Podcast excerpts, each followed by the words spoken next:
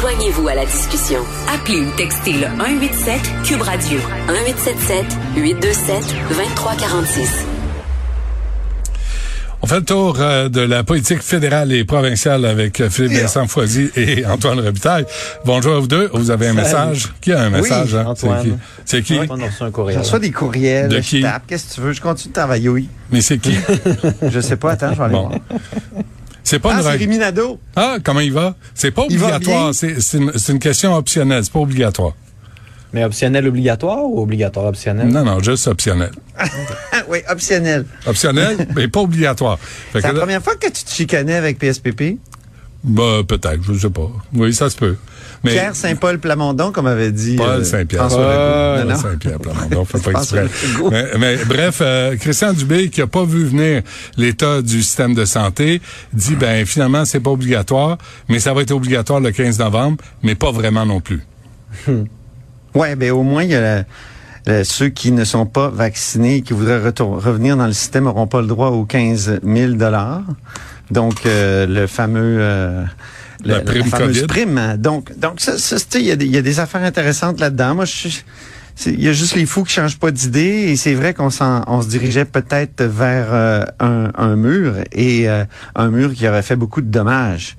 Euh, mais ça prouve qu'on est peut-être euh, c'est, on a des gros problèmes.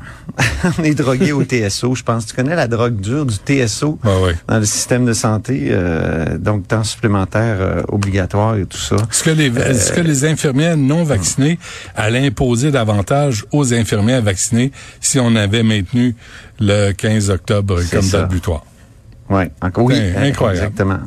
Et, Là, euh, François Legault a commenté tantôt, a dit c'est la balance des inconvénients, il n'y a rien de parfait. Effectivement, je trouve que c'est bien résumé la, la situation. Philippe Vincent. Mais je me demande si les, la situation, le portrait aurait été différent si les ordres, une allothérapeute, infirmière, infirmière auxiliaire, avaient rapidement emboîté le pas, comme le ça. Collège des médecins l'a fait. Euh, on sentait ça un peu dans les commentaires aujourd'hui du ministre qui disait, ben là, le fait que l'ordre a décidé d'embarquer, on pense être capable d'aller en chercher davantage.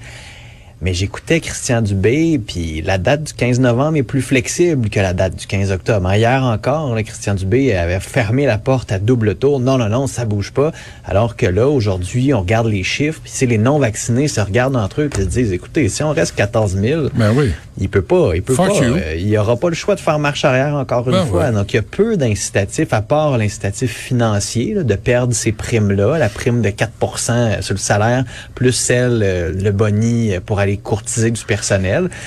Mais, Mais en t'as même temps, raison, son- sur les ordres professionnels, là, euh, Il aurait dû ça- allumer. On dirait que ça met plus de pression Et que, le syndicat que la date passant. butoir. Le syndicat aussi, là, la FIC, là, c'est pas fort là, comme euh, stratégie sanitaire. Pas fort. Mais c'est parce qu'il arrivait, il arrivait pas avec des solutions. À part de dire la sensibilisation, let's go, euh, go, go, go, allez vous faire vacciner. Tu sais, si, si après ce temps-là, tu t'es toujours pas fait vacciner, ça prend plus qu'une tape dans le dos. Il y a soit quelque chose que tu ne comprends Ça pas. prend une aiguille dans le bras. Il y a soit, ben, il y a soit un travail qui doit être fait possiblement dans certaines communautés, dans certaines régions de Montréal. Et ça, c'est une question à laquelle euh, le ministre aujourd'hui a été un peu vaseux là, euh, quand on lui posait la question géographiquement, les gens sont où? Là, ce fameux 4 %-là, vous nous dites qu'il n'est pas éparpillé partout sur le Québec de façon égale. Ben parfait, il est dans quelle région? Et peut-être que ça, ça pourrait nous aider à trouver des solutions, à amener des pistes de solutions plutôt que simplement euh, l'aspect coercitif de la chose. Euh, peut-être que ça prend une meilleure campaine de sensibilisation ou du travail très, Ben, très, très voyons proche. Il y en a eu, il y en a eu mais pas, me semble. non, ok, Ben mais non, hey. je dis pas qu'il n'y en a pas. Ce que je C'est des infirmières, du personnel de la santé, puis ils savent pas ce qui se passe avec la COVID. Ben, ben, Benoît, c'est parce que moi, ce que je pars de la prémisse que c'est pas des gens épais, que c'est des gens qui aujourd'hui ne se font pas vacciner pour deux raisons, soit qui ont encore des questions, qu'ils ne comprennent pas très bien la chose, ou clairement ce sont des anti-vaccins. Mais ils sont dans le domaine de la santé, c'est ça qui est si, bizarre. c'est ça. Mais si ce sont des anti-vaccins purs et durs dans le domaine de la santé, qu'est-ce qu'ils font là? C'est comme si un policier question. disait, je sais pas trop, moi, si c'est vraiment dangereux de, de conduire en état d'ébriété. Moi, je suis pour la liberté des gens qui conduisent en état d'ébriété, tu sais. De la part de n'importe quel kidam, oui, mais là, un policier, tu sais, qui arrête du monde sous au volant, je veux dire, parce qu'on peut faire une espèce de parallèle entre les deux. Il est pas parfait, le parallèle, mais c'est un peu ça, là. Tu mets la vie, ta vie et la vie des autres en danger quand tu te fais pas euh, vacciner. Euh, et donc, c'est comme si tu conduisais sous. Mais le message que ça envoie, là, c'est qu'au Québec, quand on dit que c'est obligatoire, ça l'est pas vraiment. à part à l'Agence du revenu. Là, c'est obligatoire. là, ce qu'on va voir aussi, c'est la Colombie-Britannique, ça s'en vient dans les prochaines semaines. L'Ontario aussi, ça s'en vient dans les prochaines semaines. Ils ont eu un peu plus de temps pour mettre ces politiques-là en place, pour convaincre les gens de se faire vacciner. Euh, ces provinces-là vont en. Colombie-Britannique, là, euh, Philippe Vincent, sauf erreur, c'est déjà en marche. là. C'est déjà, déjà Ben, la date, euh, la date, la, la fin, en tout cas, il y a une période de grâce qui se termine à la fin du mois, le 29 octobre, l'une des dates que j'avais vues euh, sur les infirmières. euh, mais ça commençait, ça a commencé mais il y a une, période de grâce qui, se termine dans deux semaines. Donc, est-ce qu'on aurait dû faire de cette façon-là? Est-ce qu'on aurait dû donner un peu plus de flexibilité pour ceux qui ont reçu une dose? Et qui vont en recevoir une bientôt. Est-ce qu'on aurait pu suspendre le permis de ceux qui ont pas reçu de dose euh, pour le moment, mais garder celles et ceux qui ont reçu une dose? Il y, a, il y a comme la flexibilité aussi qui aurait pu être mise en place dans ce plan-là si on avait eu une semaine de plus peut-être de Ben, préparation. début. donc, ça fait des mois que ça dure. Moi, moi je ça, fait- pense... ça a pris six semaines, là, la vaccination obligatoire. Ça aurait pu être planifié en huit semaines. Là. Ben non, mais, mais c'est parce qu'à un moment donné, six semaines, ça t'en prend combien pour comprendre?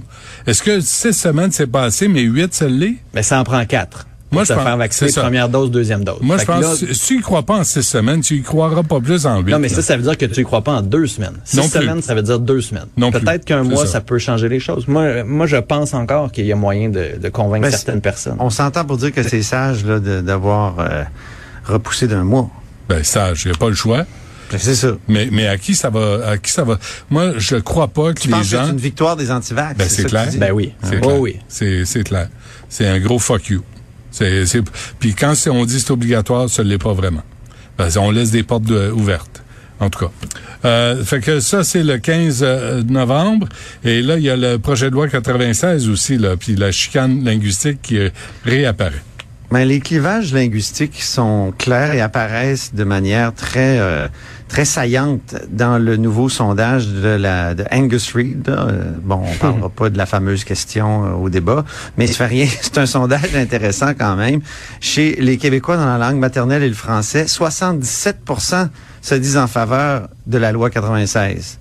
Et les Québécois ayant l'anglais comme langue maternelle, euh, il y a juste 5% des répondants qui sont, sont favorables. Ça Une majorité écrasante de 95% s'y oppose formellement. ça, c'est Angus Reid, là. Est-ce que ça vous Ouais. inquiète? Angus Reid, c'est... euh, Ça remet en question, moi, je trouve la crédibilité de cette boîte-là. Puis la, la- la- j'ai pas vu toute la méthodologie, mais c'est sûr qu'on peut se poser des questions sur qui a été sondé, comment les gens ont été sondés. là. Parce qu'on se rappelle que l'animatrice, lors du débat en anglais, avait coincé M. Blanchet sur, justement, la loi 96 et 21. Puis après ça, il y a le président.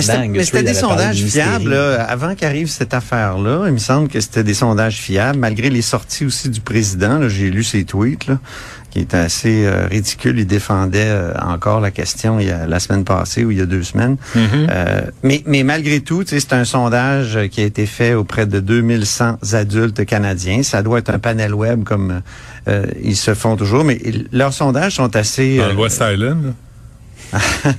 Non, non, mais sérieusement, là, Ben, si les t'appelles si t'appelles dans l'West Island, penses-tu vraiment que tu vas avoir les mêmes réponses que si t'appelles à Pointe-aux-Trembles? Allez, le bizarre, peut-être. t'a- le- le T'appelles pas, c'est un panel web. Ouais. panel web, la personne répond euh, dans le confort de son foyer au moment où En sachant pas où elle habite? Oui, oui, il y a des Ben, questions. je pense qu'il y a des oui, a le pondérations choix, aussi là. après Oui, avec un panel web. Là. Hmm. Mais c'est fini là, le- les, les- les- les numéros de téléphone qu'on pige dans le dans l'annuaire. Allô, il y Foisy, s'il vous plaît? Oui, Il n'y a plus bonsoir. d'annuaire de. Je sais que c'est le souper, Foisy. là, mais euh, c'est bon. Il y a là. juste Erin O'Toole qui fait encore ça. Vous vous souvenez quand je vous avais fait entendre un extrait de, du téléphone euh, automatisé? Hmm. Euh, en parlant, c'était intéressant quand même. en parlant de Euh, qui O'Toole, parle-nous donc, euh, Philippe Vincent, de ses Ben problèmes oui. avec euh, la Chine. Ben oui, parce a O'Toole qui avait une position quand même un peu plus dure, le ton un peu plus dur par rapport à, Pékin, puis à la, position que le Canada devrait adopter sous un gouvernement conservateur par rapport à la Chine.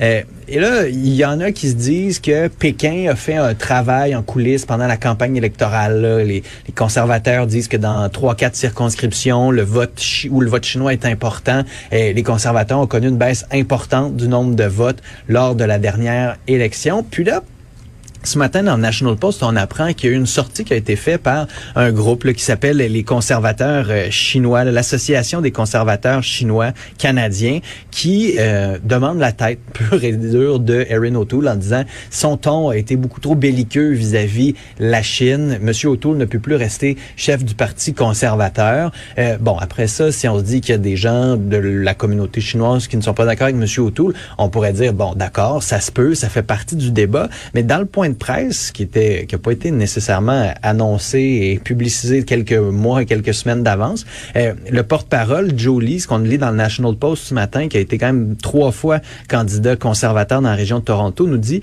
que dans l'affaire des deux Michael, c'est le Canada qui a commencé la guerre, que la Chine a le droit de voler dans l'espace aérien de Taïwan et que le Canada ne devrait pas critiquer le bilan des droits de la personne de la Chine. bon, c'est clair. Alors quand on lit ça, on se dit, excuse-moi, je me suis étouffé tellement je capote. Non, non, mais on se dit à quel point c'est de la propagande chinoise. C'est comme texto le message du gouvernement chinois dans la bouche d'une association conservatrice. Je pense que le Parti conservateur... Ce message est commandité par l'ambassade. Aïe, aïe, aïe, aïe, aïe.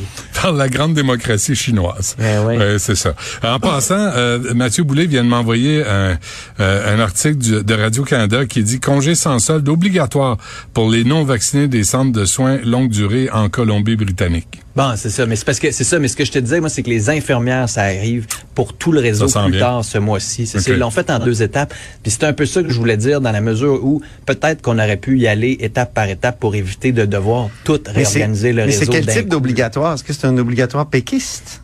sans conséquence? Qui est flexible, avec une grande flexibilité. Bon, et euh, on cherche toujours euh, Justin, euh, Justin, ben Justin? Ben là, on va ouvrir la frontière américaine début novembre. Où est euh, Marc pour nous parler du passeport vaccinal, comment ça va fonctionner, les doses de vaccins? Euh, sincèrement, ce gouvernement-là, euh, j'espère qu'ils sont en train de nous montrer un énorme plan et un discours du trône d'une ambition extraordinaire parce qu'en ce moment, sincèrement, que fait le gouvernement Trudeau où est-il? Que font les ministres dans cette affaire-là? Euh, pas juste les frontières, il y a plein d'autres dossiers qui sont importants à mettre en œuvre. J'imagine que les ministres euh, importants doivent être en train d'attendre l'appel, de dire bon, hein, recommence-tu Et, quand on quand on cherche Justin, moi, euh, puis on le trouve pas, on peut ressortir pète. Pierre Elliott Trudeau. J'ai un bel extrait de Pierre Elliott Trudeau sur le français que j'avais préparé pour mon sujet 2. J'aime toujours ça, rejouer cet extrait-là. Écoutez bien Pierre Elliott Trudeau dans les années 70. 90% des Québécois parleront les deux langues. Le français sera foutu parce que parce que l'anglais est dominant, ce sera la langue forte, le français disparaîtra. Il faut que le Québec soit beaucoup plus francophone qu'anglophone. Faudrait faire jouer ça en boucle dans dans, dans l'ouest de l'île. L'envoyer à M. Holness là. Euh, oui, hein, oui, exactement. Oui, je voulais parler de ça aussi. le prochain duc de Montréal. Oui. Euh, Parle-nous, avant qu'on se quitte, euh, à Wendake, ce qui s'est passé avec Québec solidaire. Oui, il y a un ratage. C'est un ratage complet, vraiment. Vendredi dernier, on s'en est parlé. Ils sont arrivés, ils ont fait une... Euh, c'est Gabriel Nadeau-Dubois et Manon Massé qui ont fait une conférence de presse sur les langues autochtones sans avoir consulté les gens de Wendake et la nation. Et là, euh, leur réponse avait été de dire, ben, on a quand même discuté avec les Premières Nations, notamment l'Assemblée des Premières Nations euh, Québec-Labrador. Euh, ben là, euh, Alexandre Robillard les a appelés, puis ils ont dit, c'est vrai que vous avez été consulté avant d'aller à Wendake? Oh, non. Oh, c'est même pas vrai. oh non. Le conseiller aux communications Alain Garon a expliqué au devoir que la Q euh, l'APNQL ignorait que cette annonce était prévue avant la publication d'un avis aux médias la semaine dernière. Alors l'OQS a été obligé de dire, ben on s'est mal exprimé. Alors c'est... Il aurait pu dire, on a été mal cité sais, c'est ratage sur ratage. Ils ont l'air de paternalistes, tout ça pour s'être précipité là, pour faire une annonce avant le gouvernement. Pour vouloir aider aussi. Des gains politiques. Ouais, des gains politiques. T'es es cynique. C'est très ah, laid. C'est très, très laid. Bon, OK. On se laisse là-dessus. Euh, J'ai une pause. C'est optionnel, et pas obligatoire. Mais restez là. C'est une pause péquiste. On va voir ce que ça donne. Ah, okay. Chez Robitaille. Merci. Salut. À demain.